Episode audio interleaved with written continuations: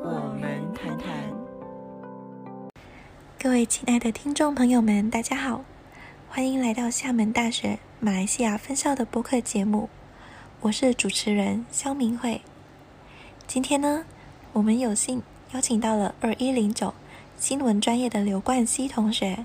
和二零零九数字媒体技术专业的张梦露同学，来和我们聊一聊他们的经历，和我们分享专业与选课不同遇到的挑战和需要做好的心理准备。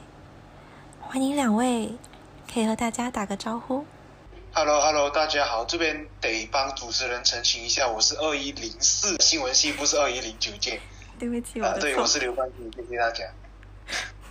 嗯，大家好，我是二零零九的入学的，但是我现在就读于二二零二数字媒体。嗯，原先就读于嗯新闻。大家好，我是张梦露。好的，好的。那我想问一下两位，中学是选的理科还是文科呢？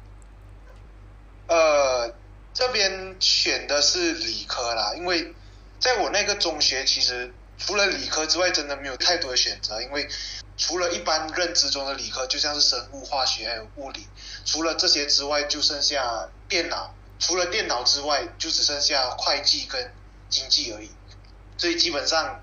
在我就读的中学没有太多的选择啦，除了一般认知中的理科，然后再加上除了那些理科之外，其他的我的兴趣更少，所以 就选择了理科。对，就相对商科你比较感兴趣理科，对吧？对对对，就是在我学校所提供的所有科目的选项来看，就是比较之后，还是觉得理科比较适合我，我也比较喜欢。对嗯，OK，好的。那梦露呢？呃，我中学的时候也选的是理科，我是在中国长大的嘛，就他们嗯那边可能会比文科来说更重视于理科。我们那里高中其实还会分好的高中和坏的高中嘛。哦，好像听过就是重点高中之类的，对吗？对对对，就是嗯会什么，比如说前四名就是四大名校什么的，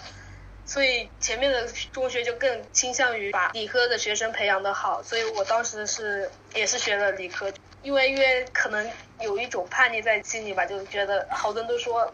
女生比较适合学文科嘛，就当时就觉得我我就要学理科，嗯，对，不服输，我要证明给你们看。对。那两位当时为什么会选择目前正在就读的专业呢？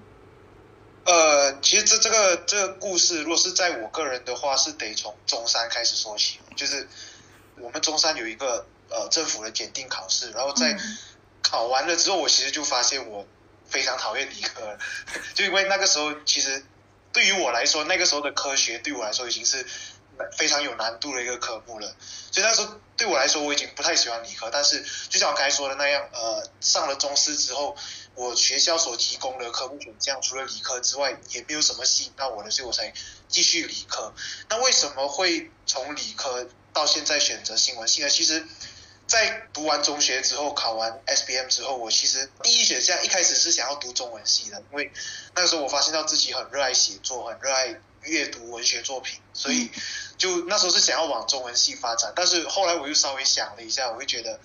如果我中文系毕业出来，我能够做什么？就如果是说去从事媒体工作的话，呃，感觉就很像半桶水，就是 毕竟我学的是中文嘛，媒体所需要的知识跟技巧又是不一样的。嗯如果说是去当讲师或者当老师的话，那那又不是我的兴趣。所以想了一下，我还是觉得既能够满足我热爱写的兴趣，又能够让我能够有一些比较 practical、比较能够实用的一些技能，还有嗯知识的，我觉得就是新闻系。所以啊、呃就兜兜转转就选择选择了新闻系，就一直读到现在。哦，这个很长的故事。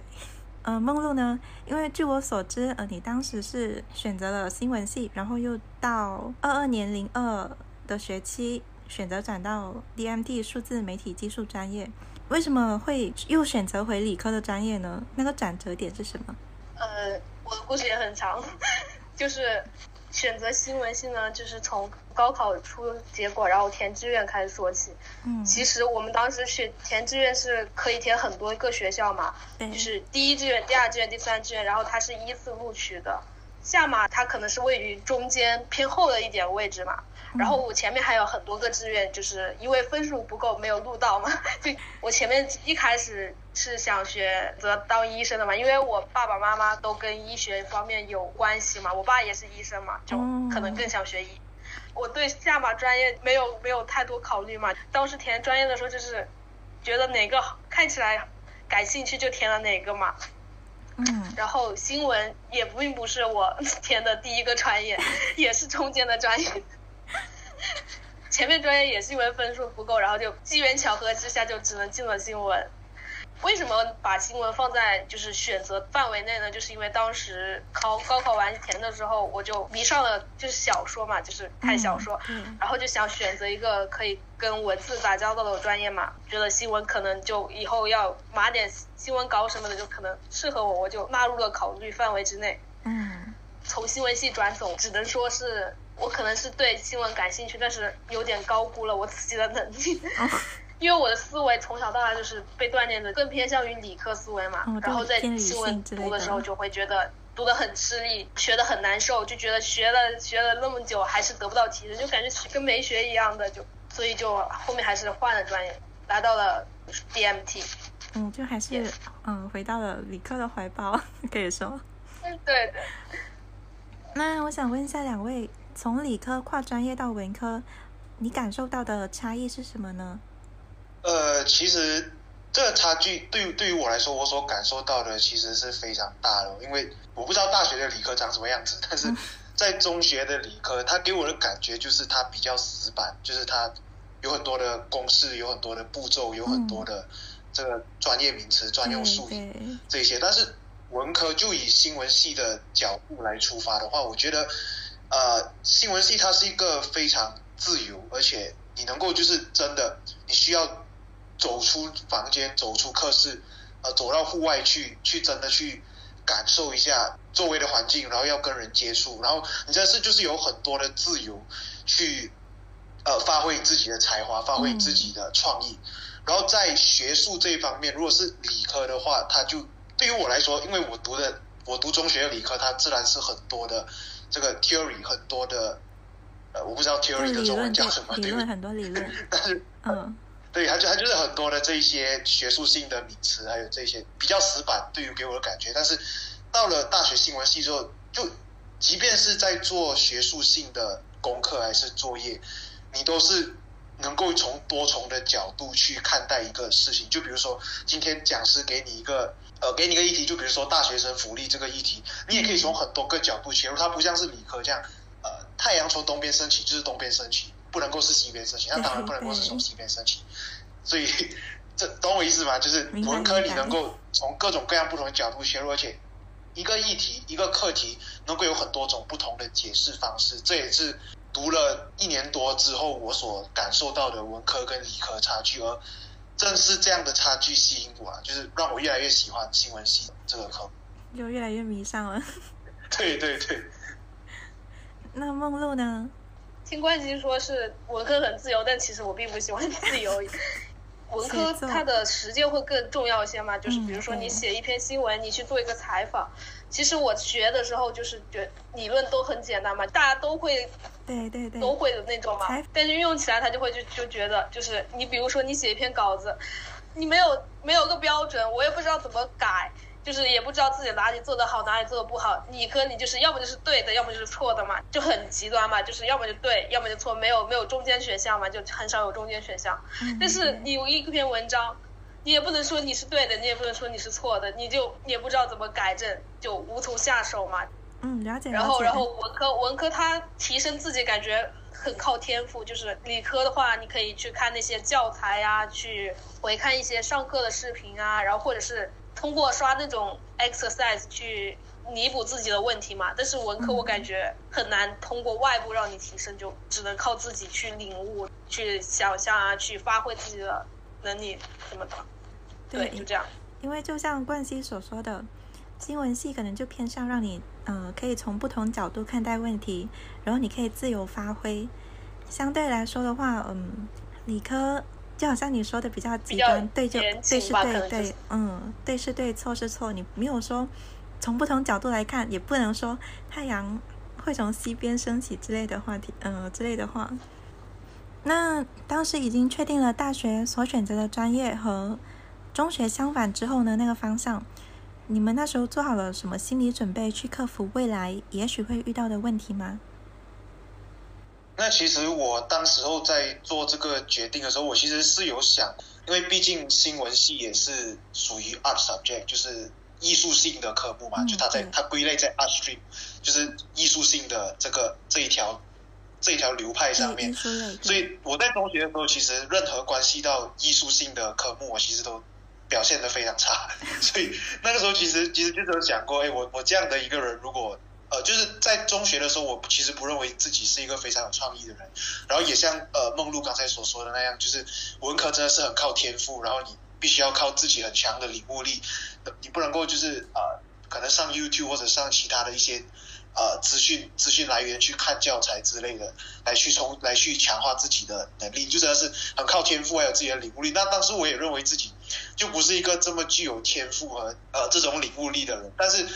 很。奇怪的就是，因为现在你问到这个问题，我能够呃，就是回想起当时的情形，就是很奇怪，就是当时我其实也没有想这么多，就真的是一股脑冲，就是说，哦，我就是我这个人就是我已经知道自己不喜欢理科，然后我现在就是想读文科，那文科我想读什么？一开始是中文系，然后之后就呃之后就改变想法去新闻系那样子，所以那时候其实没有考虑到这么多后果啦，就是。一股脑冲就觉得哦，我想要文科，我就直接选了，然后就直接去读了。那么在刚开始读的时候，其实也是有，就是面对到问题，就是像我刚才说的那样，我在开始的时候，我并不认为自己是一个非常有创意、非常有天赋、非常有领悟力的人，所以一开始在呃，就是在一开始的作业啊，还是功课，甚至是一些理论的学习，都是有一些困难的，因为毕竟他跟我中学所看到的东西是完全不一样。嗯，但是在心理准备这一方面，其实，在那个时候是没有诶，就是如果说是克服问题的心理准备，在当时做这个决定的时候，真的就是一股脑冲的决定啊，可以说是一个非常冲动的决定，就没有想过后果，想冲就冲。对对对，如果就那时候就觉得，如如果要顾太多后果的话，那么在选择这一方面，就因为因为我本身就是我哥哥在。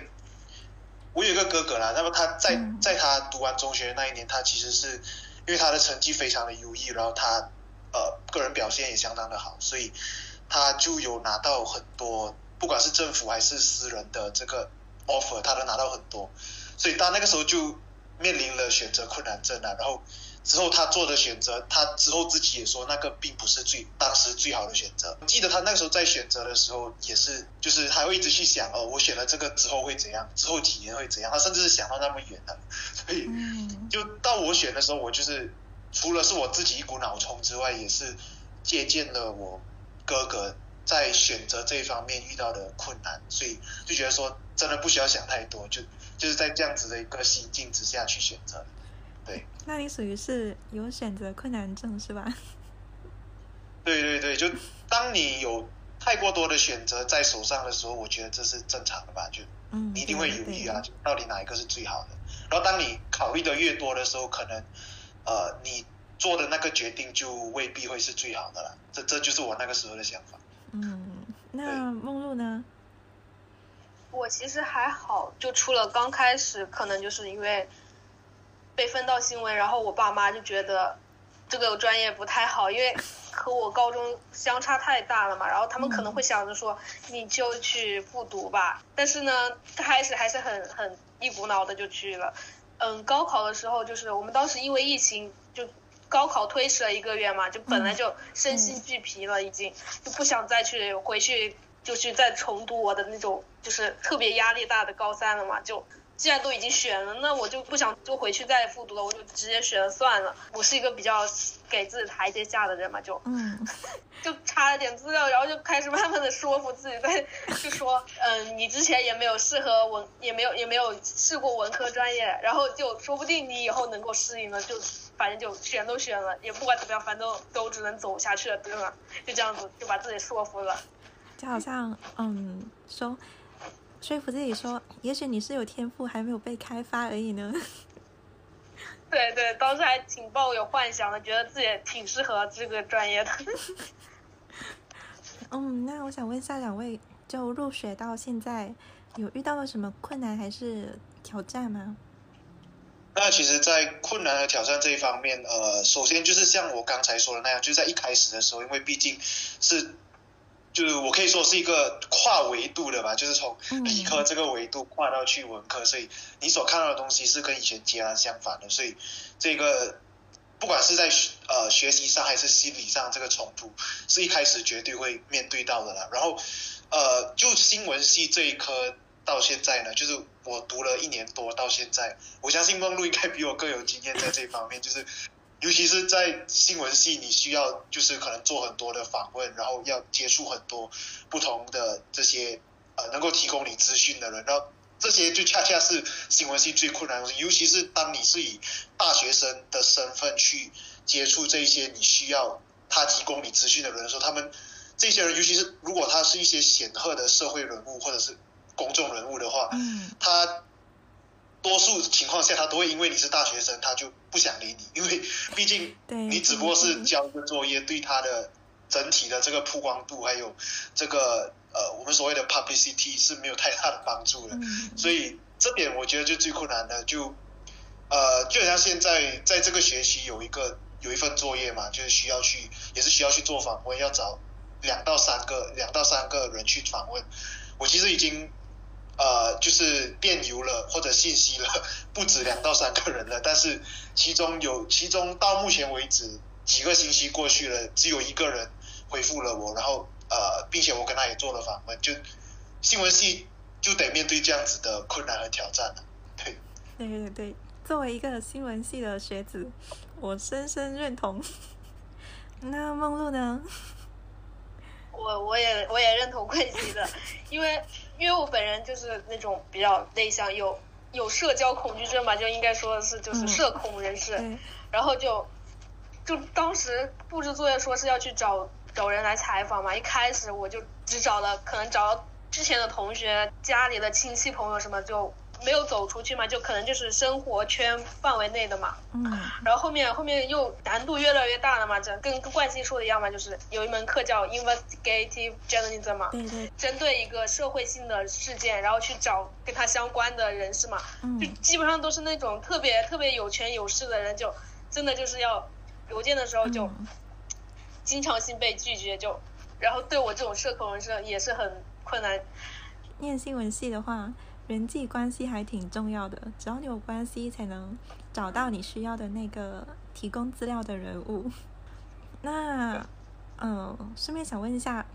嗯，入学到现在，对自己专业的上课所学的内容感受是什么呢？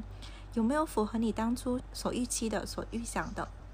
呃，对我来说，新闻系其实是超出了我的预期，因为就是觉得，因为一开始我之所以会从呃。把想法从中文系改成新闻系，就是我觉得新闻系能够让我学到一些非常实用的技巧。呃，我所谓的实用的技巧，就比如说类似呃写啊、拍啊这些这样子的剪辑啊这些，就是非常呃我们可以说是技术性的这种技巧。我觉得当时候我是觉得这种技巧在这种技能在社会上会更有用，就将来呃要找工作啊，或者是呃就就要找工作的时候会呃非常的有用。但是新闻系它除了就是让你能够学会写、学会拍、学会编辑、学会剪辑之外，它在学术性这一方面其实是超乎我想象的。所谓的学术性，就是呃像我刚才说的那样，对社会上各种各样课题的讨论。因为毕竟啊，新闻就是关乎到社会所发生的一切嘛。嗯。所以你除了需要会写、需要会拍、需要会呃。编辑需要会剪辑之外，你还要对这些课题。而虽然说记者不能，记者在自己的作品上面不能够，不能够有自己的立场，就必须保持中立。但是，如果你本人对呃某个课题，或者是对社会上的一些课题，其实是毫无关心，或者你自己没有一些想法的话，那其实当你在呃做的，当你真的要去产出某些作品的时候，其实也是会非常困难的，因为。你对某些课题的立场，或者是某些课题的呃某些课题的想法或者关心程度，其实就决定了你作品的方向，还有一些产出来的面貌。所以这个其实超乎我预期，因为我预期中新闻系就是一个非常技术性的科目，但是没有想到它在学术性这方面也能够提供这么多的知识，还有这么多的呃讨论空间，甚至可以说是想象空间。嗯，对，就我同意你说的，你需要对某个课题有相对基础的基本的了解，你才能去决定你产出的作品的高度去到哪里。对对对。那梦露呢？新闻和数字媒体都还挺符合我的期望的，因为我在选专业和转专业之前都对他们有过调查嘛，就是嗯，就上网查了一下，要会学一点什么东西，还是各种各种东西课程什么的都有了解。嗯然后如果说感受的话，嗯，就是现在这个专业就是数字媒体这个专业，它可以让我知道我哪里出了问题，以及如何我怎么去弥补这个问题的办法。这点就是新闻做不到的，因为我在新闻的时候就是我也不知道自己哪里需要改正，哪里需要修改，就是哪里需要去提升一下自己。所以我觉得数字媒体还是很具有挑战性的，我还是很喜欢这个专业。嗯，了解了解，就很像你刚刚说，呃，没有绝对的对和错，新闻专业，呃，你写的新闻，对。嗯，那对那些和你有相同经历的，未来想要选择跨专业的学弟学妹们，有什么建议吗？两位？那其实在，呃跨专业这一方面呢，其实如果你想从理科跨去文科，或者从文科跨去理科的话，嗯。呃，其实最重要的真的就是心理建设啦，因为毕竟这边可以分享一下，就是我当时在让学校的过去中学的老师，还有一些身边的亲戚朋友，就是知道我想要跨领域的这个决定的时候，其实我也面对了蛮多的质疑哦，就他们也并不是直接跟你说哦，你不应该这样子做，你应该继续离开，他们也不是直接这样说，他们就是会类似话中有话，就这样子。懂我意思吧？就是就是说，哦，你如果这样子跨的话，那你将来就会完蛋。他他不会就是这样，他们说话的方式就大概是在暗示你这样子。那我其实印象非常深刻，就是我们马来西亚国立中学都有配备辅导师嘛。嗯，那，辅导师他主要工作除了是呃帮助学生解决心理问题之外呢，他们还有另外一个很重要的工作，就是在学生中学毕业之后升学之路上面，他们必须给予协助还有建议嘛。嗯，那我当时印象就非常深刻，就是这个当这我学校的这个辅导师他知道我呃从理科转去文科的时候，他跟我说的话是呃这边是从国语翻译过来哦，所以他跟我说的话是我在我因为我们的升学决定，他必须要就是打成一个报告，然后那个报告必须呈上去给更高的上级嘛，嗯。他他就他就这样子对我说，我需要把你的决定写成报告，但是你却在这边乱乱申请，所以他就把我这个跨领域的决定讲成是乱乱申请。那虽然我承认我当时这是一个脑冲的决定，但是绝对不是胡乱的，绝对不是一个胡乱决定。在我对我来说，脑冲跟胡乱还是有还是有差别的，所以这就让我印象非常深刻。然后也是呃，这就给学弟学妹，如果你们想要跨专业，你们就必须准备好去面对这样子的一个，它不完全是质疑，但是呃，正确一点来说应该是泼冷水吧。对你必须要有这样子的心理准备去面对。然后，如果你真的就是做好了决定，想要跨领域的话，就做好心理建设，不要轻易被这些呃泼冷水的话语去动摇你的这个决定。嗯，对，你就很需要有坚定的意志去坚信你所选择的是对的。对对对对。嗯，那梦露呢？呃，给推荐的理由的话，我应该是给中国学生会比较更有参考性一点。就他们现在可能跟我们当时不一样，因为嗯现在很多学校他们并不是完全就是纯理科或者纯文科对，我们当时是纯理科，就是物理、化学、生物嘛。就他们现在是可以就是选一门文科，还是三加二加一嘛，好像是就是选一门物理或历史，然后再配，反正就是文理搭配嘛，就可能。和我们当时不一样嘛说。然后如果给建议的话，就是呃，只能说你如果已经选了的话，就不要不要老是去暗示自己不想学，就是比如说不要去太想太多，就是说万一我要是像我一样。像像梦露学姐一样转专业了怎么办？你不要想这种，你就觉得你已经选了，你就不要暗示，你就不要暗示自己不想学，你要保持一点一颗平常心，就很正常的一件事情。你要是想你要学的好的话，你就继续学；学不好的话，大不了你就到时候就转专业呗，很正常的一件事情。你不要把它想太严重了，就这样子。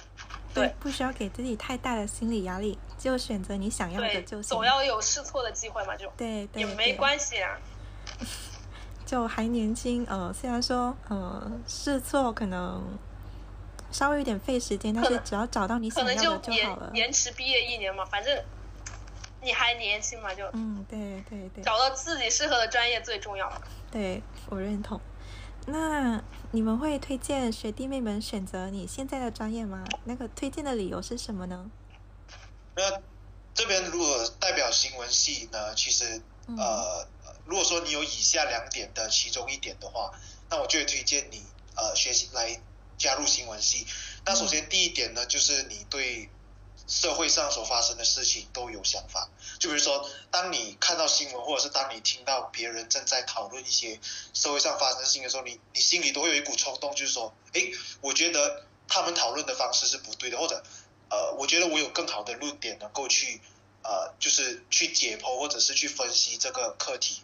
那如果你是这样子一个有想法的人的话，那我觉得新闻系会是一个非常适合你的专业，因为毕竟。新闻系将来你毕业出来，如果你是从事新闻媒体的工作的话，那你几不是几乎，我是根本每一天都在 都是会在面对这一些哦，就在面对这一些社会上所发生的事情。这是第一点。那第二点呢，就是呃，你对写或者是对拍或者是对剪辑编辑有很浓厚的兴趣，然后可能。就像梦露所说的那样，可能你是有天赋的人，有才华的人。那我觉得新闻系也是一个对你来说也是一个很好的选择，因为如果说你你加入新闻系的这个点呢，就是刚才我说的第二点的话，那其实你的出路也是非常广的，因为毕竟新闻系你读出来并不一定是从事新闻媒体，并不一定是做记者、做编辑，你甚至可以去当编剧，可以去当导演，可以去拍电影。如果你真的是有这个兴趣的话，嗯，因为毕竟新闻系除了是学习，呃，非常专业的，就是专门在新闻之外，你还有学习一些非常重要的，我觉得非常重要的，或者非常可能比较普通的，就是这些沟通的技巧。而沟通技巧不是人与人之，不只是人与人之间沟通技巧，还是商业上的沟通技巧，我们叫做呃 mass communication，就是对对啊。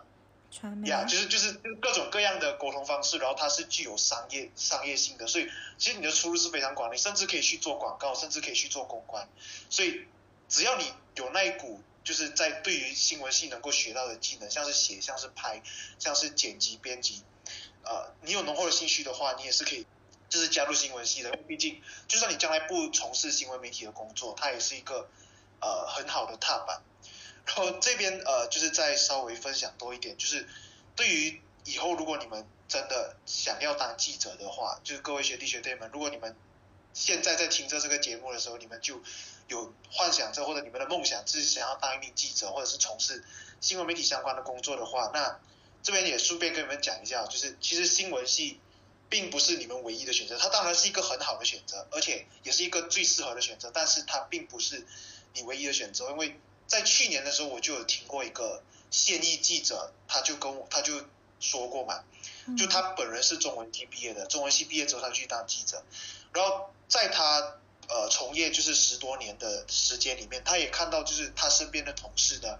有很多都不是新闻系或者传播系毕业的，他们可能是金融系，或者他们可能是商务系啊，或者是等等的，因为新闻其实就是一个非常广的层面。就是你当你出来当新闻媒体工作者，你你所接触到的领域是几乎所有领域，你可能会接触到经济、政治、呃社会、金融、环境、科学，对，所以如果说你你想要当记者，然后可能你又对其中一门的这个记者，比如说你对呃金融的这些课题或者是报道非常有兴趣的话，可能你也可以考虑就是去金融系。加强你自己的方式，然后你再呃加入新闻媒体，然后再一边从业，才一边学习如何去写新闻，这也是一条出路。这这是我从一个目前正在从业的记者当中听来的，这是他从他分享，然后我现在就分享给你们。我觉得这也是一个蛮不错的选择。对，对，因为其实嗯，新闻专业的话，我们也会学习不同新闻，我们需要去了解相关的基础知识。例如说，新闻有分刚刚冠希所说的科学、医疗、金融不同领域的新闻。那如果你是之前念的金融专业，你有相关的金融知识，那你进入到新闻行业之后呢，金融的基础知识可以帮助你更好的了解，甚至去报道、去产出更好的作品。那梦露呢？我是二零二二零二的嘛，我现在可能才刚开始上专业课，嗯，但是吧，如果就目前为止我的学习来说话，我应该会推荐我的专业，嗯，因为我平时就是玩，也有开始在玩游戏嘛，玩那种乙女游戏嘛，就可能就想着以后从事跟游戏开发有关的工作嘛，就，嗯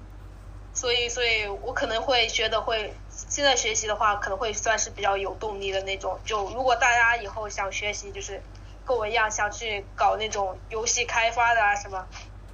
开发自己就是自己属于自己的游戏的话，你就也可以选择一下数字媒体专业。对的。就好像嗯，我知道现在中国挺多我们所就所谓的大厂，好像腾讯啊，然后网易都是有做游戏的。如果想进大厂，也是一个挺好的塔。我现在在玩那个《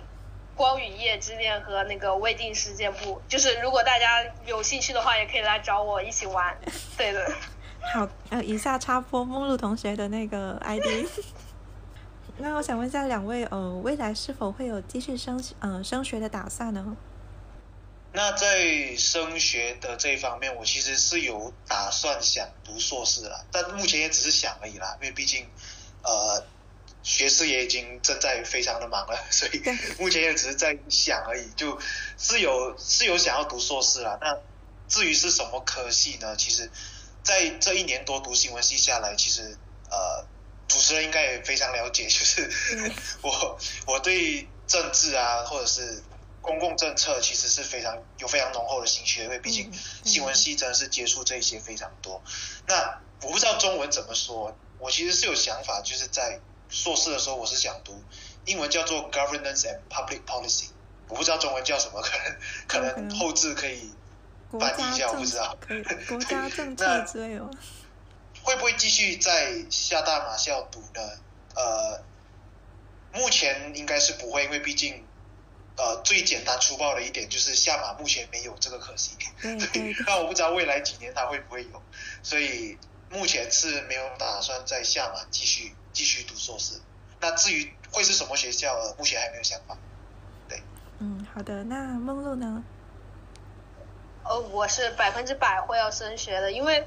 我个人还是比较想就是学历到硕士嘛，然后，嗯，至于至于去哪里读嘛，就。毕竟我有一年时间在新闻系读，我就没有接触过那种理科知识了。我现在还在还在恢复中，就 可能一时半会也没有办法回到那种高中那么厉害的水平了，就只能说走一步看一步吧，就看看以后的绩点吧。就如果以后绩点差的话，就哪所学校要我，我就去哪所了，只能是这样子。那也不至于这么灰啊。那冠希和梦露最后有什么想要补充的吗？呃，补充的话，那就回到跨专业这这一个课题吧。毕竟这个也是这一期节目的主题嘛，对不对？嗯，好的。那呃，主要还是再强调一次，就是跨专业心理建设真的非常重要。因为在你进入到正式进入开始学习新的专业领域之前，呃，你首先会面对质疑，还有面对泼冷水，那这些都是要非常强大的意志。你才能够跨过去不被动摇。那进到去之后，一开始的那个冲击感是非常重的，因为毕竟，呃，跟你过去学的东西是完全相反的，完全两个不同的极端。所以就在这一点上面，心理建设真的必须非常好，而且你必须，呃，在正式做出决定之前，真的必须要对自己还有对那个新的专业或者新的领域有透彻的了解，这样你才清楚知道自己想要的是什么，然后。呃，那个新的领域或者专业适不适合你？对，嗯，明白了解。那最后，其实我想问一下，呃，两位入学到现在嘛，你们有最喜欢的科目是什么吗？最喜欢的课，呃，这边就目前到现在，我可以说最喜欢的应该是 Media Laws and Ethics 吧。对，就是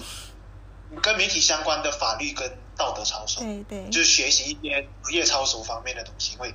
毕竟就像我刚才说的那样吧，新闻系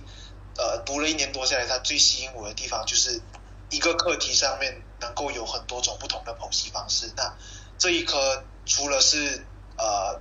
技术性之外，它还有提供很多理论上的东西，就是你能够从各种各样不同角度去看待一个法律课题，所以这这就是新闻系最吸引我的地方。嗯，而且据我所知，当时呃你上这门课的时候，是不是有 moot court，就是模模拟法庭，是吧？对对对对，那那个其实印象也算是非常深刻了，因为毕竟就如果没有那个作业的话，我相信我到现在还不知道就是真正的。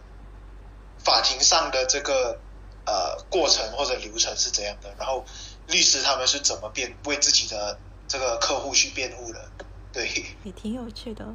呃，不好意思，就就对于呃想要读新闻系的学弟学妹来说，其实呃法律还有法庭上的这个流程对你们来说也是非常重要的，因为毕竟呃如果你们一直有在看新闻的话，你们会知道，就是在一些重大的案案件当中，法庭上面。的这个流程，他们是会在新闻上面公布出来的，所以呃，你们也是必须要知道一些呃法律上的专有名词，还有要怎么去把它们变成新闻。对，就是新闻性，就是你必须多看、多学、多写，就能够如鱼得水。呃，是这样子说吗？对 对对，在这个领域如鱼得水。那梦露有什么？有哪一门课是最喜欢的吗？我想说两个，哎，就是一个专业说一个，就是新闻专业的话，我可能最喜欢的就是 digital media production，就是那个就是会让你剪视频嘛。其实我当时在追星嘛，就是追那种追 CP，就大家都知道的就是磕 CP 嘛。就当时当时老师会教你怎么用 PR 嘛，就当时就是。边边写边赶着作业，然后边给自己喜欢的 CP 在剪视频，就过得很又痛苦又快乐，就很当然更快乐嘛，更就很快乐嘛，很欢乐。当时就毕竟学到一点有用的知识，然后让自己的变得更加开心了点。然后如果说是嗯 DMT 的话，就我也我到现在为止也没写几门科目，可能可能更喜欢老师大于课程一点吧，就是嗯。Doctor Q 老师就是他很专业也很敬业，就有时候问他题目就可能讲一个小时，就讲了两道题，就就一步一步的教我，然后反正这个老师真的我觉得很我很喜欢他，对，就教的很详细。好的，那以上就是我们这一期播客节目的内容，谢谢冠希和梦露的分享，希望可以让各位听众。尤其是未来有兴趣报考厦门大学马来西亚分校的中学生以及高考生，了解相关的情况，做好心理准备去迎接新的里程碑。这里是我们谈谈，我们下期再见。